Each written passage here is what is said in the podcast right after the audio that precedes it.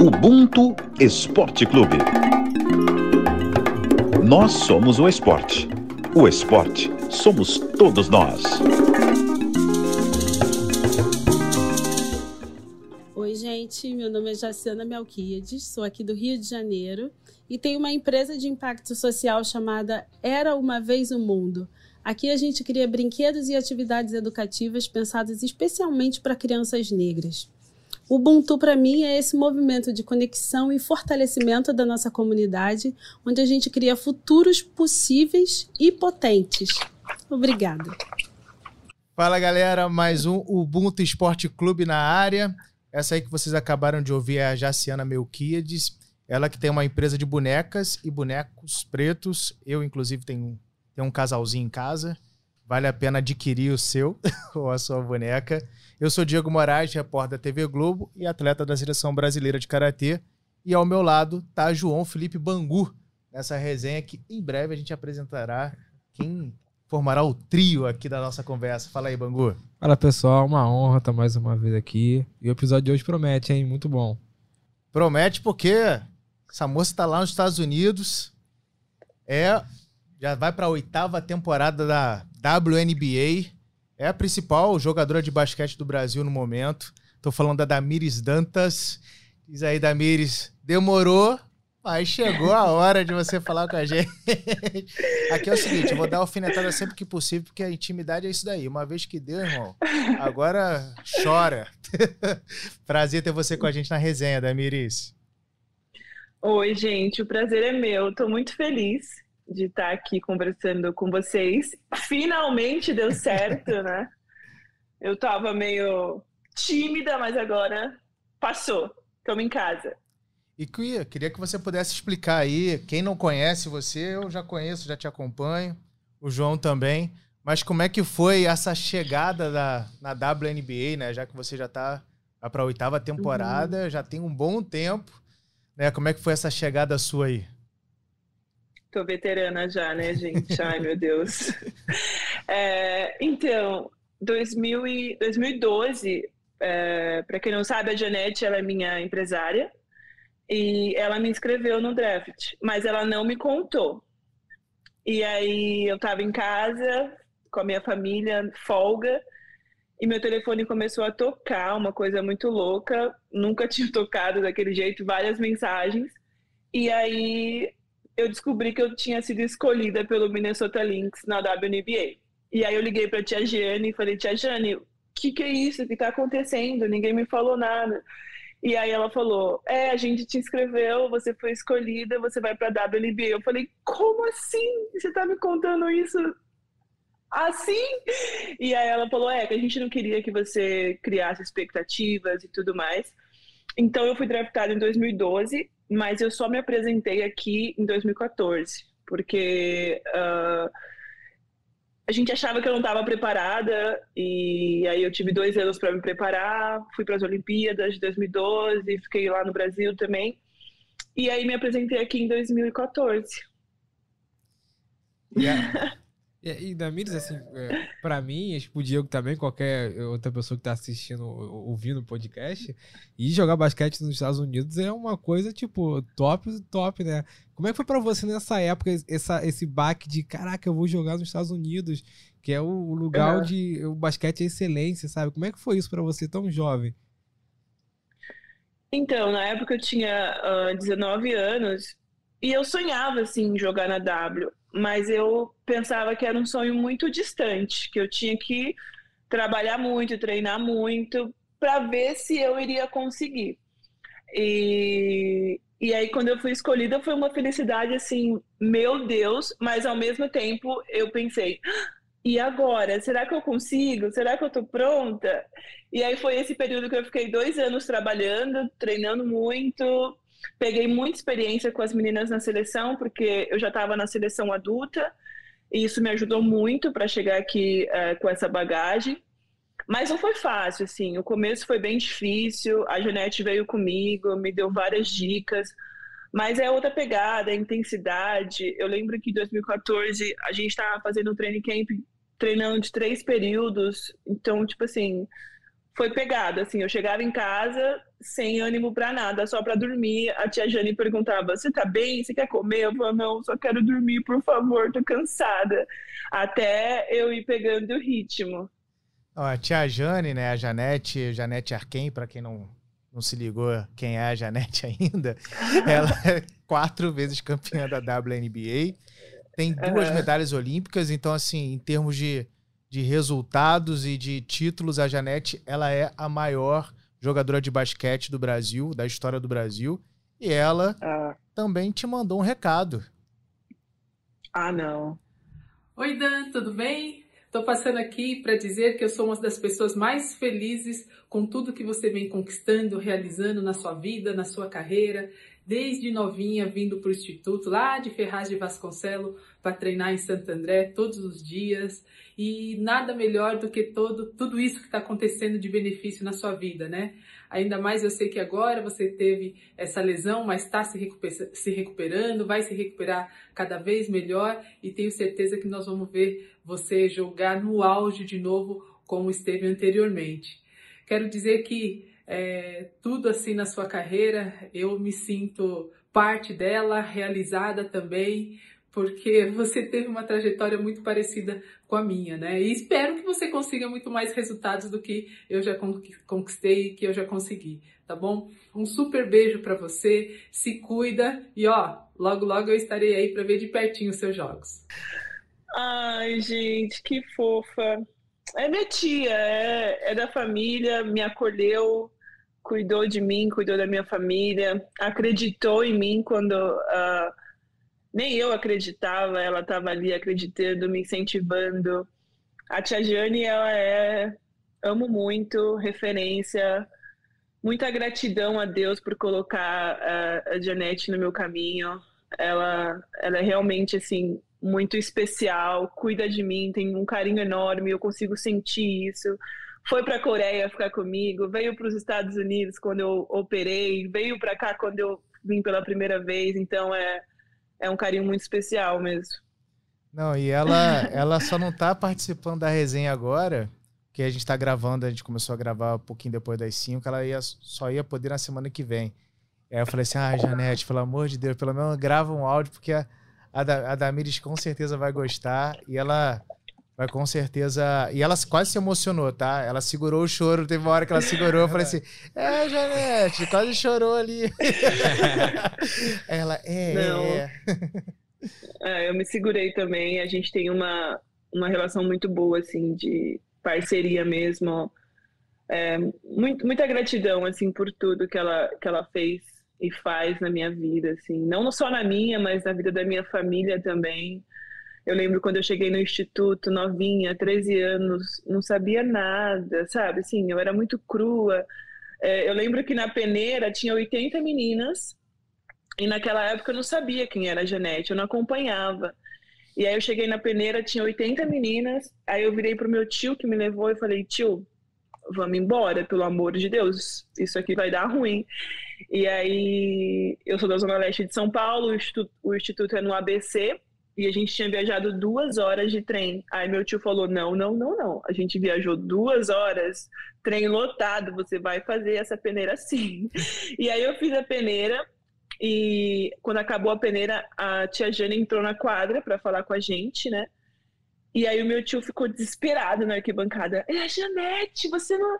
É a Janete, meu Deus! E aí, quando acabou a peneira, a gente foi no trem conversando. Eu lembro muito bem dele me contando: olha, Janete, campeã mundial, é, vai jogar o PAN agora, é, é medalhista olímpica, WNBA. Eu falei: meu Deus, eu tava tão perto dela assim. E aí eu fui para casa. E aí, acho que foi final de 2005, era assim, dezembro, a tia Jane ligou na minha casa. A tia Jane ligou na minha casa e falou para minha tia que eu tinha passado na peneira e que em 2006 eu iria iniciar no time no, no instituto, né, no time de federação. Então foi uma alegria só. Eu, eu lembro até hoje o momento da minha tia no telefone chorando. A gente pensou, meu Deus, o que aconteceu? Quem morreu? E aí ela desligou, bebeu uma água, falou: "Você passou no instituto, começa no é, ano que vem". Todo mundo muito feliz, assim, foi um, um passo muito importante assim da minha carreira. E, Damiris, eu vou aproveitar até que o João, a gente estava numa resenha antes, ele, poxa, eu queria Aham. perguntar um negócio pra Damiris e tal. Não vou queimar a pergunta do amigo, né? Mas é, eu lembro que a Janete até, você já até falou, né, que ela te ajudou muito no início da carreira, indo para aí também com você e tal. Tem a questão da Uhum. língua. Mas como é que que foi chegar em Minnesota? E aí quem vai completar a pergunta é o João. É, a gente sabe que Minnesota é, é um estado bem racista nos Estados Unidos, né? A gente teve o caso de George Floyd, que aconteceu em Minneapolis. E aí eu queria saber de você, como é é, uma mulher negra chegar aí tão jovem, sabe? Como é que foi essa adaptação a, a um novo país, a um novo lugar, tão diferente da tua terra natal? Olha, é, eu fui muito bem acolhida aqui em Minneapolis, muito. O time me abraçou de uma maneira que eu nem acreditava. Na época, Maia Amor jogava aqui e, e quando eu cheguei no vestiário que eu olhei e vi aquela mulher, eu falei, meu Deus, que mulher! e, e ela me abraçou, falou, seja bem-vinda, o que você precisar, eu tô aqui. Então, assim, o time todo me abraçou muito e eu não, eu não tive nenhum tipo de problema, assim, extra quadra ou na quadra para essa adaptação. O, o que eu sofri mesmo foi para adaptar ao basquete, a parte física, tudo isso. Agora, fora, eu fui muito acolhida, tanto que em 2000, dois- final de 2015 eu fui trocada, eu fui para Atlanta, fiquei dois anos em Atlanta.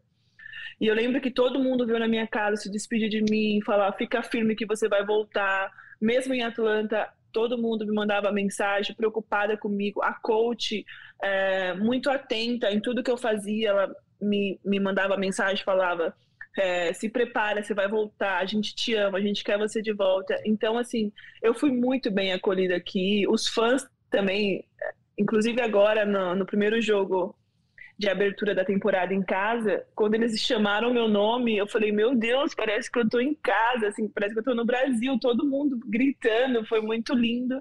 Então, assim, eu, eu fui muito bem, muito bem recebida e acolhida aqui em Minneapolis. E Damiris, vou até aproveitar esse clima de torcida que você falou, porque Uhum. eu vejo uma diferença também em relação ao Brasil quando a gente vê jogos de basquete, e aí tô pensando nos jogos femininos de basquete. A gente não vê Uhum. uma, uma adesão, uma adesão grande. Às vezes vai- são os familiares, os amigos das jogadoras e tal, que estão ali formando a torcida. Como é que é essa Uhum. diferença de torcida é, nos Estados Unidos? Como é que você se sente ali jogando, tendo torcida, tendo pessoas gritando seu nome? Cara, eu lembro que meu primeiro jogo eu assustei, né? Porque, tipo, mais de 10 mil pessoas ali torcendo. E aqui em Minneapolis, é, a torcida é muito fã do Lynx, do basquete feminino, principalmente, assim. No, no masculino eles falam que nem vão tanto, mas no feminino, pela história e tudo, eles, eles vão muito. Então, super lotado, eu até assustei. E, e é muito gostoso. É muito bom, assim todo jogo é um evento, parece que é um, um, show que vai acontecer e a torcida aqui ela joga junto todo momento e aí tem aqueles aqueles show do intervalo, né, que fica interagindo com a torcida. Eu lembro que a primeira vez eu não sabia se eu prestava atenção na coach ou se eu prestava atenção no que estava acontecendo em volta. Agora eu já acostumei um pouquinho, mas é assim, a torcida é muito ajuda muito e eu queria muito que no Brasil fosse assim também, com basquete feminino, que, que fosse abraçado dessa maneira que é aqui nos Estados Unidos, principalmente aqui em Minneapolis. É, então, é, a gente vê que a WNBA está crescendo, né? Tá, tá de, de, importância. Uns anos atrás, as jogadoras, as pessoas que trabalhavam na WNBA reclamavam, reivindicavam salários maiores em comparação com o masculino, que tem essa diferença muito grande, né? E esse ano a gente se deparou com a notícia de que a WNBA bateu o recorde de faturamento com um bilhão. E aí você acha que essa questão do, da WNBA tendo mais visibilidade, que é uma vitrine muito grande né, nos Estados Unidos, você acha que pode motivar também a Liga Brasileira e as meninas que queiram é, é, ingressar no esporte, né? Sim. Ah, sem dúvidas. Aqui é uma vitrine muito grande, né? Inclusive, toda jogadora que, que, que joga na WNBA, ela tem uma, uma vitrine e consegue jogar no mundo inteiro depois. Se você falar, ah, eu jogo na W, todo mundo te quer. Então isso é muito bom. Esse ano a gente teve melhoras no salário, melhora em tudo, assim, é, devido a essa luta de todo mundo, de todas as meninas é, que se uniu é, para isso. E sim, né? Eu acho que aqui é o maior basquete do mundo, é a maior liga do mundo. As pessoas são apaixonadas pelo basquete aqui. E, e eu espero, assim, que, que isso reflita no Brasil, que as pessoas se interessem mais pelo basquete, pelo basquete feminino, que as pessoas invistam mais, falem mais, que isso é muito importante. Porque muita gente fala, ah, não tem, não tem jogadora, não tem time. Na verdade, tem jogadora, tem time. O que falta é esse olhar, é esse investimento, é esse cuidado para que as coisas possam acontecer também no Brasil. Você estava falando de, de investimento, né? Eu tava, enfim, infelizmente o Brasil não foi muito bem em, do, em 2012 e 2016 e acabou não classificando para Tóquio. Como que você uhum. vê é, o Brasil em termos de jogadores, de um modo geral, né? é, para 2024, porque é, um ciclo que acaba sendo menor, né? E ah. se foi tão difícil para Tóquio, como é que você vê essa geração de agora? Então, é, 2016 até 2000 até 2017 estava tudo muito conturbado ali na nossa confederação. Agora a gente tem pessoas na frente que realmente estão investindo, estão cuidando, estão se preocupando. E a gente vê uma melhora assim no basquete feminino, né? É, claro que a gente não conseguiu a classificação para o Mundial, nem para as Olimpíadas, mas a gente conseguiu é, ser campeãs no Pan-Americano, que fazia muito tempo que o Brasil não era campeão. É, a gente vê muita evolução em cada jogadora. A gente vê a jogadora saindo do Brasil, que nunca tinha saído, saindo para pegar a experiência para quando juntar na seleção agregar mais coisas. Então, assim, eu estou muito otimista, eu estou muito é, feliz, querendo estar com esse grupo, porque nas últimas duas dois campeonatos eu não pude estar porque eu estava machucada. É, eu estou muito otimista, eu vejo as jogadoras evoluindo e buscando essa evolução. Assim, a gente tem um grupo aqui que a gente conversa muito. Ah, eu estou na Europa. Ah, eu estou no Brasil. Ah, eu estou sei lá onde. Então, a gente está ali, cada uma num canto, mas todo mundo com o mesmo objetivo, que é Paris. Então, eu não tenho dúvidas que a gente vai, vai, vai para tudo, assim, a gente está muito focado, doeu muito aquela derrota para Porto Rico, até agora dá alguma coisa aqui dentro de mim de raiva, mas, mas a gente está se preparando para as próximas competições e para os resultados positivos. E historicamente, né, o, o Damires, a seleção brasileira, seleção olímpica brasileira de basquete, sempre formou times bons, né? Bem competitivos. Uhum. E é como você falou, né? Essa questão do, do ambiente conturbado também impactou muito dentro de quadro, né? Para que a gente perdesse essa vaga. E, como que é essa questão psicológica? Você está falando da questão de grupo, mas como que você, Damires, trabalha a questão psicológica no dia a dia? Uh, vamos lá. é, eu, Damires, assim, eu tenho uma, uma, eu tenho uma terapeuta que tem me ajudado muito. A gente se encontra toda semana, a gente conversa muito porque eu tive muitos problemas uh, depois da minha lesão, né? Porque foi a minha primeira lesão, eu nunca tinha ficado tanto tempo sem jogar basquete, assim, fora das quadras, nunca tinha usado gesso, sabe? Assim, foi uma coisa muito louca. Então eu comecei a, a ter esse cuidado com essa terapeuta que tem me ajudado muito. Porque quando eu comecei a jogar basquete com 13 anos, as coisas foram acontecendo muito rápido, assim, blue. Eu tava com 17 anos eu já estava na seleção adulta, indo para o Mundial, e as coisas foram acontecendo. Então eu só, eu só ia, só tava, tava tudo bem. Eu não tinha problema nenhum, eu só estava indo. Eu comecei a ficar mais velha e comecei a, a ter gatilhos, a ter problemas, que eu falava, meu Deus, o que está acontecendo? Mas foi porque eu não cuidei no passado. Então, desde 2000, 2019, eu estou fazendo é, terapia, eu estou se preocupando mais com esse meu lado psicológico, que não é só botar um tênis e ir lá para a quadra, correr e já e acabou. Não. A gente tem que ter esse cuidado porque a vida do atleta é muito puxada, desgastante, assim.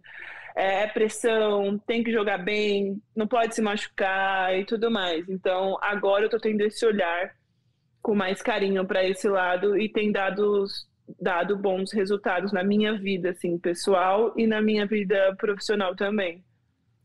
E antes de você se machucar, né, você estava vivendo uma, uma, uma, fase assim, você estava em, você tava em alta, né? E aí é, ah. você tem. São, foi em setembro do ano passado, vamos dizer, são oito meses aí que você tá fora das quadras. É, ah. Teve um período aí desse, nesse meio tempo aí que a gente até conversou, né, nas redes sociais e tal. E o que, que você fez nesse período, além da terapia, para tomar um pouco do tempo para você não surtar também. Pô, eu tô parada, eu faço basquete desde os 13 anos de idade. O é, que, que você buscou fazer fora do basquete, fora desse âmbito esportivo, assim? Cara, eu surtei, né? Para começar, para começo de tudo, eu surtei, surtei real, total, porque foi a minha primeira lesão eu nunca tinha passado por isso. Eu vi todo mundo indo embora para a família ou para jogar em outro país e eu fiquei aqui nesse frio, olhava pela janela só neve, neve, neve, não conseguia nem sair de casa.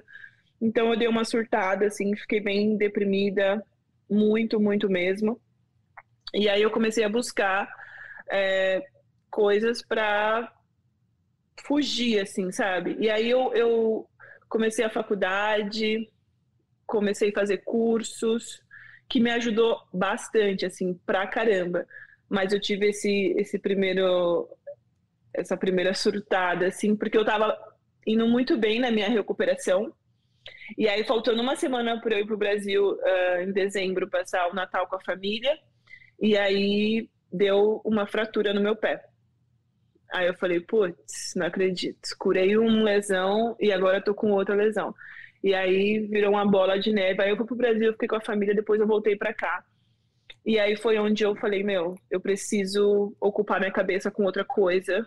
Eu preciso saber como que é o mundo fora do basquete. E aí eu comecei a estudar, comecei a, a fazer a faculdade, que eu estou fazendo educação física e gestão esportiva de alto rendimento, que tudo vai ligar assim para quando eu parar de jogar, eu acredito. E isso tem me ajudado bastante, assim. É, e como você falou, né, a família é muito importante nessas questões de, de recuperação e tal. E eu queria saber, Damis, é, você já está em fase final de, de recuperação da lesão já? Como é que tá essa questão da lesão? Então, meninos, deixa eu contar para vocês. Eu tô. Ontem eu comecei a, a pular, comecei a arremessar já. Amanhã eu vou começar a correr na quadra, porque eu tô correndo na piscina. Uh, tô fazendo bastante coisa fora da quadra, assim, fortalecimento, uh, propriocepção. Já, já posso colocar carga total no pé. E amanhã eu começo a correr na quadra. Se tudo continuar assim bem, daqui duas semanas eu começo a treinar com o time para começar a uh, jogar. Então eu não tenho assim uma data, olha, vou jogar tal jogo. É um processo, até porque fratura por estresse você tem que dar o tempo, senão você volta antes e aí ferra tudo mesmo. É, mas eu estou num, num, num, processo agora muito, muito bom, assim, sem dor, só evoluindo. É, e tem que ter aquele tempo para o corpo se reequilibrar na, na forma muscular, né, também. É, e, mas da Miri 100%, você acha que esse ano dá para conquistar o, o caneco, dá para conquistar o título? Ai, gente, dá. E eu quero muito esse anel, pelo amor de Deus, me ajuda. Dá, dá sim. Essa, essa é a minha maior, maior preocupação. Eu pergunto pro meu filho todos os dias: ah, e aí, eu vou conseguir jogar? Eu vou ficar 100%? Porque quando você se machuca assim, né, e ainda mais primeira vez, você fica com várias dúvidas na cabeça. Ai, será que eu vou conseguir voltar igual eu tava? Será que eu sei jogar basquete ainda? Cara, hoje eu fui arremessar, eu chorei quando eu arremessei a bola, que eu, tava fazendo só molde. Hoje eu arremessei normal, pulei. A hora que a bola caiu, eu falei, meu Deus, eu ainda sei fazer isso. Eu comecei a chorar, que nem uma criança. Mas sim, é, esse, esse campeonato agora ele vai ser bem curto, mas com muitos jogos, né? Porque vai ter a parada pro Mundial. Mas eu vou estar 100% sim, se Deus quiser, e em busca desse, desse sonhado anel, desse tão sonhado anel. vai vir, vai vir, vai vir, vai vir. O que, é, o, o que é legal, Damires, assim, é, é perceber que você já está, não é de boa, mas você já está falando sobre a lesão de uma forma mais dominada, assim, a, domina essa lesão. Que passar por lesão não é simples, né? Eu passei por uma também, fiquei seis meses fora, tipo, rompi três ligamentos no joelho e tal, então foi minha primeira lesão também. E eu tinha acabado de voltar a lutar karatê e fiquei assim, nossa, será que eu vou voltar a lutar? Porque eu, eu tinha dúvida, será que eu vou voltar no alto nível? Aí logo depois que eu ah. volto, será que eu vou voltar a lutar real, assim? Nem no baixo nível, será que eu consigo? E aí, enfim, depois da minha lesão, minha primeira grave lesão, enfim, já são três anos número um do ranking do Brasil e tô top 30 do mundo. Então, assim, é possível. Então você vai voltar ainda melhor, sabe? Melhor porque Ai, você psicologicamente ainda tá melhor. Já tá melhor psicológica. Uh, forma, nosso psicólogo, nosso psicólogo, nosso psicológico, ele influencia muito no nosso rendimento dentro de quadra, como você estava falando. E acaba te oh, fortalecendo a lesão, a lesão, nesse sentido também, né? Uhum. E aí, total. Vou... Eu, eu. Antes de ir pro Brasil, eu, eu não conseguia ver melhora na minha lesão, sabe? Mas porque eu tava muito mal psicologicamente, assim. Muito mesmo. É, eu vi o dia passar, assim, na minha cama, sabe? Aquelas crises de choro, umas coisas muito é, deprimida mesmo. Eu tava deprimida. E às vezes essa coisa do atleta, né? Ah, eu sou forte, eu não posso demonstrar fraqueza, eu consigo, é só uma lesão, não vai me pegar, não sei o quê. E tem horas que tá tudo bem você tá fraca, que tá tudo bem você se sentir assim, pô, tô machucada vou dar tempo ao tempo, vou cuidar do meu corpo, vou pensar em outras coisas. E eu não estava conseguindo fazer isso. E aí, graças a Deus, eu consegui entender que estava tudo bem essa fase que eu tô. Todo atleta, se não passou, vai passar por isso. Então, que tá tudo bem. Se cuida e volta no seu tempo. Cuida do seu corpo, cuida da sua mente. Então, agora eu tô bem mais assim tô tranquila. E o meu time me abraçou muito, assim, né? Como eu falei, eles me abraçaram lá em 2014, quando cheguei. Eles me abraçaram agora de novo nessa lesão. Estão é, me dando todo o suporte. Eu fiquei aqui esse período todo com meu físio, sabe? Eu e ele ali todos os dias. É um saco, é um saco. Mas ele ali, todo cuidadoso. O meu time, assim, se preocupou muito comigo. Então, graças a Deus que eu tive essa lesão agora nesse lugar que eu tô com toda essa estrutura também. É, eu ia até te falar, te, te falar sobre isso, né? Você foi draftada pelo Minnesota e agora tá novamente no Minnesota, né? E é uma relação uhum. de, de, de, casa, né? Aí é a sua casa, né? Uma relação muito forte que você tem com a franquia, né?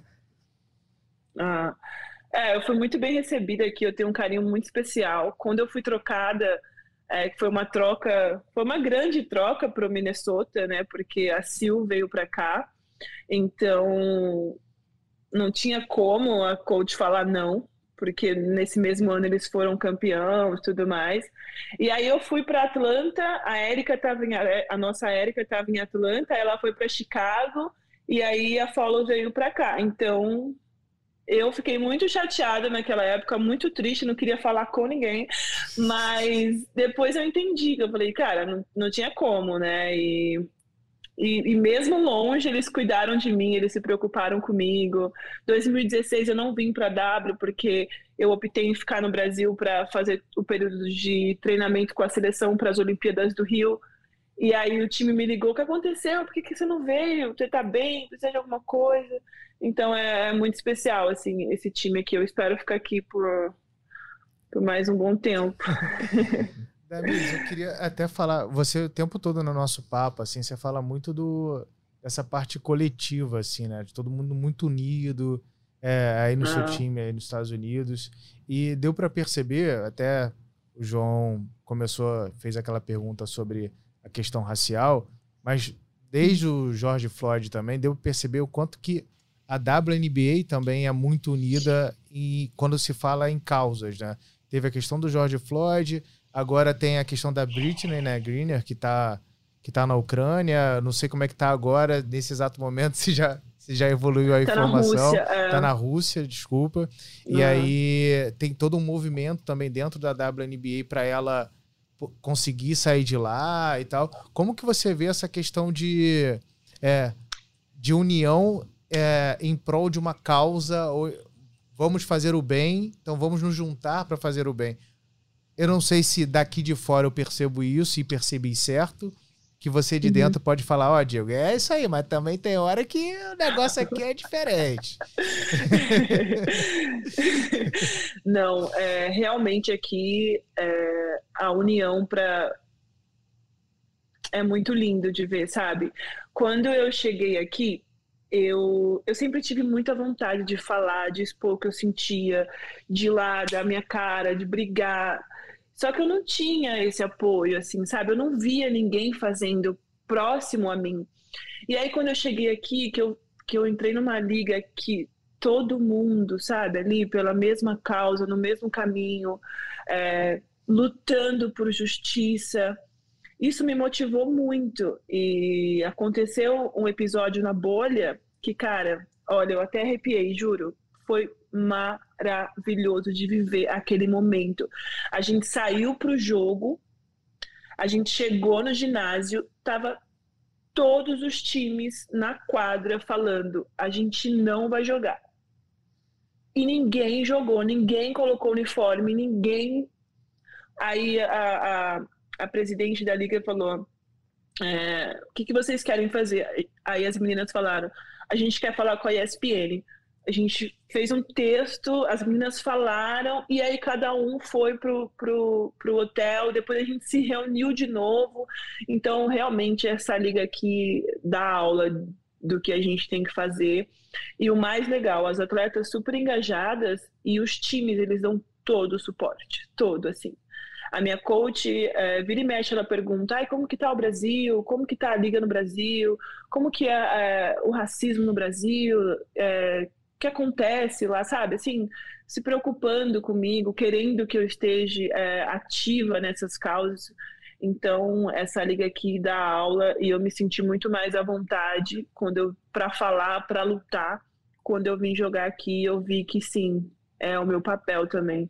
Ô, Damiris, essa questão que você falou da, que, da, da bolha, é, que saiu uma notícia na, na época da bolha da, da WNBA que as condições eram ruins, né? Em comparação com, com do, do, da, da NBA, que foi de primeiro mundo. A WNBA, muitos jogadores reclamavam que eram condições quase desumanas, né? De, de, se, se, de se viver lá na bolha. Eu queria que você falasse como foi esse período aí na bolha da WNBA. É, babado, né? Porque os meninos, eles. é, a NBA tava lá no, no, no luxo, né? Vamos dizer assim, luxo total. E quando a gente chegou na nossa bolha, era tava meio bagunçado, principalmente a coisa da alimentação. Como a gente ficou, a gente tinha que ficar quatro dias no quarto, sem sair do quarto, só fazendo o teste do Covid, e a comida chegava pra gente, cara, chegava umas coisas muito estranhas, assim. Eu acho que eles faziam em grande quantidade, separavam, colocavam num potinho e levavam lá pra gente, deixava na porta, assim. Então foi muito estranho. Até as meninas tiraram foto e postaram. Mas aí depois que a. A gente estava num centro de treinamento muito bom. Isso a gente não pode reclamar, era muito bom. Não era igual onde os meninos estavam, mas era muito bom também. É, mas aí depois, quando começou os jogos, que as coisas foram mais. Todo mundo foi se adaptando, aí foi melhorando, colocaram um, um lugar para um refeitório muito bom para a gente fazer as, as refeições, mas o começo foi bem ruim, assim, comparado à NBA, foi muito ruim, foi péssimo. Mas aí depois as coisas foram se, acei- se, se ajeitando, né? Mas não dá para comparar com a estrutura que os caras estavam tendo lá, de jeito nenhum. E o que, Damiris, você traz assim Brasil? Não sei se Já deu tempo de você trazer, né? Talvez não tenha dado tempo ainda. Mas é, tudo que você tem aprendido, essa questão de, de união, essa questão de posicionamento, essa questão de empoderamento, tudo que você tem aprendido, que você sentia a falta das pessoas aqui no Brasil a pensarem e falarem sobre, que você já conseguiu passar para a sua bolha, para a bolha da Damir, para as pessoas próximas a você, seja no Brasil, uhum. ou, ou, enfim, na, na, sua cidade, na sua família, você conseguiu passar de ah. aprendizado nesse sentido? Sim, eu passo muito pouco tempo no Brasil, né, com a minha família. Uh, eu encontro muito as minhas amigas quando eu estou na seleção. O último campeonato que eu joguei no Brasil foi o Campeonato Paulista. É, e eu sinto, a parada que eu sinto é o seguinte: elas me têm como referência, sabe? Eu converso muito com a Ramona e a gente tem um papo muito legal sempre. E, e o que eu consigo entender, assim, no, no, no mundo jogadoras, né? Que depois que eu comecei a falar, que eu comecei a colocar minha cara, elas se sentem mais à vontade para fazer também, sabe? Elas, elas acham que, que esse start que eu, que eu dei ajudou muito elas. Porque, querendo ou não, é, quando você está jogando uma liga no Brasil e as meninas elas têm medo de, de, se, de se posicionar, de falar, porque não sabe o que vai acontecer, né? A gente sabe muito bem das coisas que podem vir a acontecer. E quando eu, que eu tenho, que eu, que eu tô aqui jogando na WNBA, que eu tenho uma visibilidade maior, começo a falar, elas se sentem mais acolhidas e, e, começam a falar também. E eu fico muito feliz porque a nossa comunidade do basquete tem muita mulher foda. Ai, não pode falar essa palavra. Lógico que né? pode, você pode tudo, menina. Você joga, vai pra oitava temporada na WNBA, você vai. O que, que você não pode falar? Tá louco, pode tudo aí. Tem, tem muita mulher, assim, braba mesmo, falando, se posicionando. É que são referências para mim também.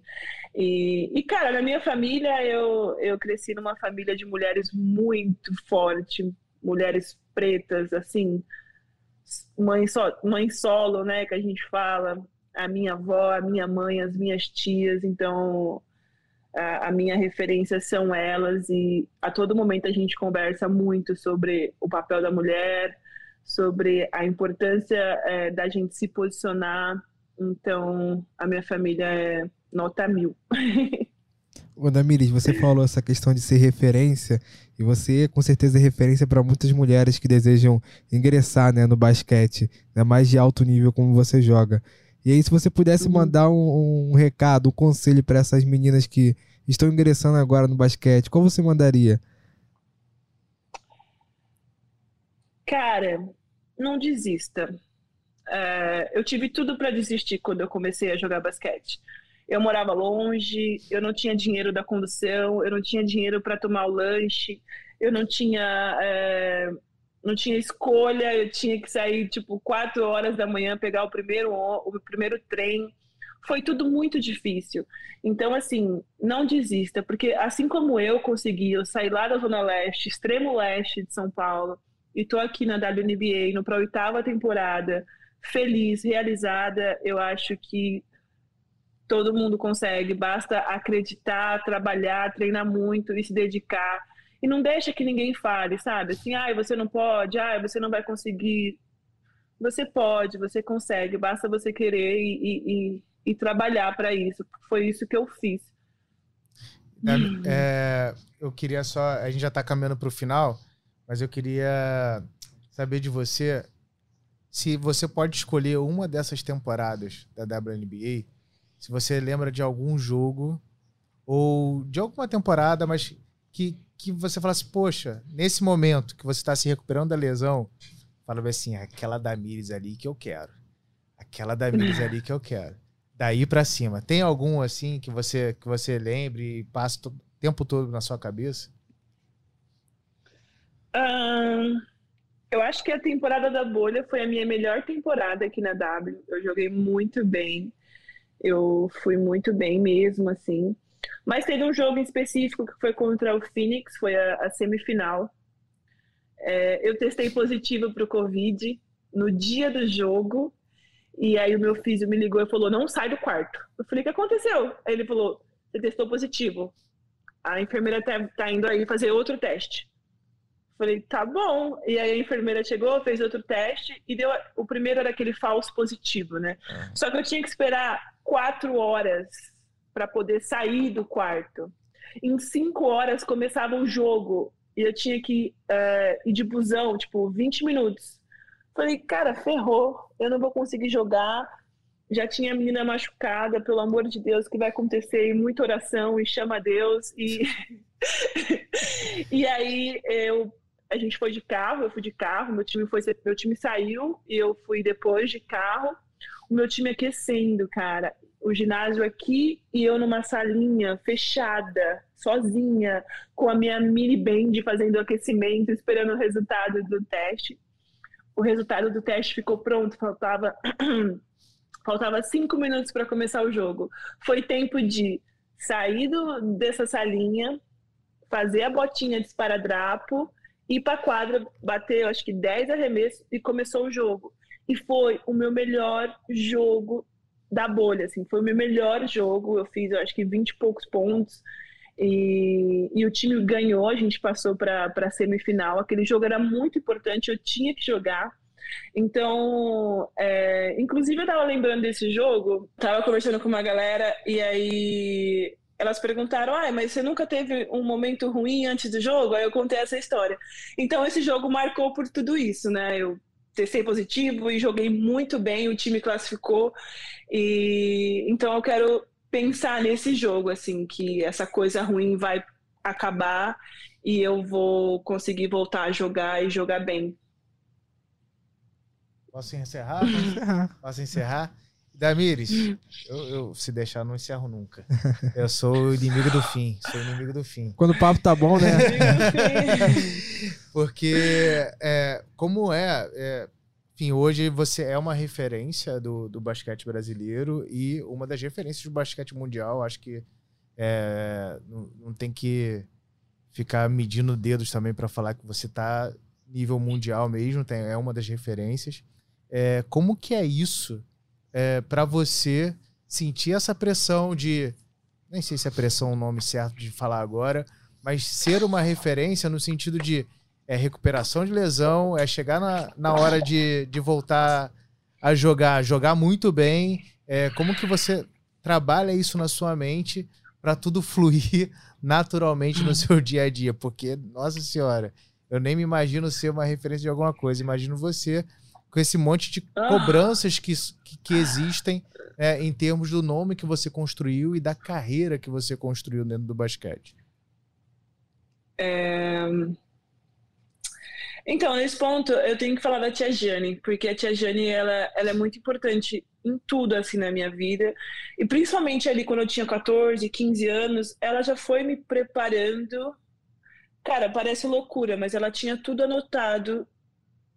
É, cada coisinha que ia acontecer na minha vida, ela já tinha tudo anotado. Ela tinha um planejamento de carreira para mim que nem eu acreditava, mas ela foi me preparando para cada etapa.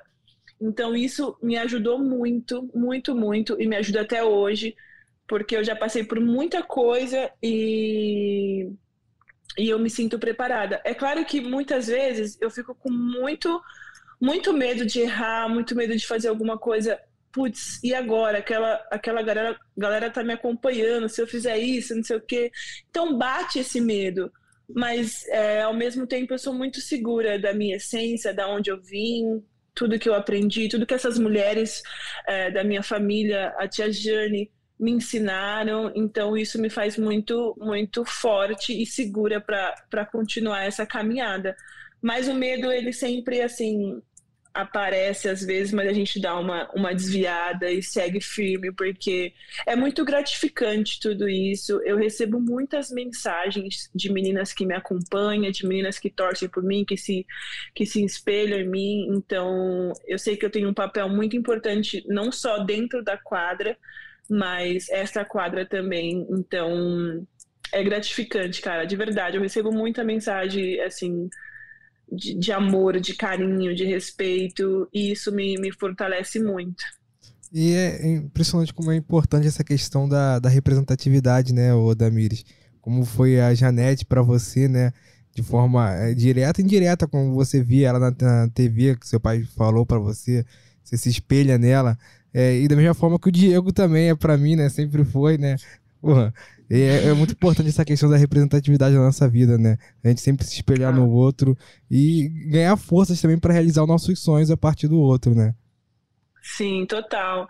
Muito, assim, eu sou, de, eu sou de uma família com mulheres muito fortes, assim, eu não me canso de falar isso porque eu sou muito grata a elas. Eu perdi a minha mãe muito nova, tinha nove anos, eu fui criada pela minha tia, uh, junto com a minha avó e com as minhas outras tias também. Então, eu, eu me tornei uma mulher muito forte, resiliente por conta dessas mulheres. E tem um episódio muito legal que eu sempre gosto de contar, que eu alisava o meu cabelo até os meus uh, 18 anos, eu acho. A vida inteira alisando o cabelo, tentando me encaixar nesse padrão, né, de cabelo liso, blá. E aí até que eu falei, não, não quero mais, não vou mais alisar meu cabelo. A minha irmã parou de alisar o cabelo e cortou o cabelo. E eu falei, cara, essa minha irmã tá linda assim com o cabelo, eu também quero. E aí eu parei de alisar meu cabelo e aí passei por todo aquele, aquele processo, cresce aqui, cresce aqui, ou vai lá para cima, e aquela coisa horrível, mas foi libertador. E, e o que mais me deixou feliz e emocionada foi quando eu abri as minhas caixinhas de mensagens e tinha lá vários depoimentos. Por exemplo, tinha uma mãe, na época eu jogava em Americana, e ela falou: Damires, a minha filha não quer mais alisar o cabelo porque ela te viu de coque, de cabelo cacheado. Então, isso é muito gratificante. assim. As minhas companheiras de equipe também falando. É, Dan, parei de alisar o cabelo, tá babado, mas eu tô me amando, sabe? Assim, então é, é muito, é muito gratificante tudo isso. E é com esse depoimento de Damires Dantas que você já tá ouvindo a musiquinha no finalzinho aí. Até semana que vem. Obrigado, Damires. Muito obrigado mesmo aí pelo papo, pela resenha. Ter aberto o coração aí pra gente. Foi um prazer, gente. Muito obrigada. Valeu.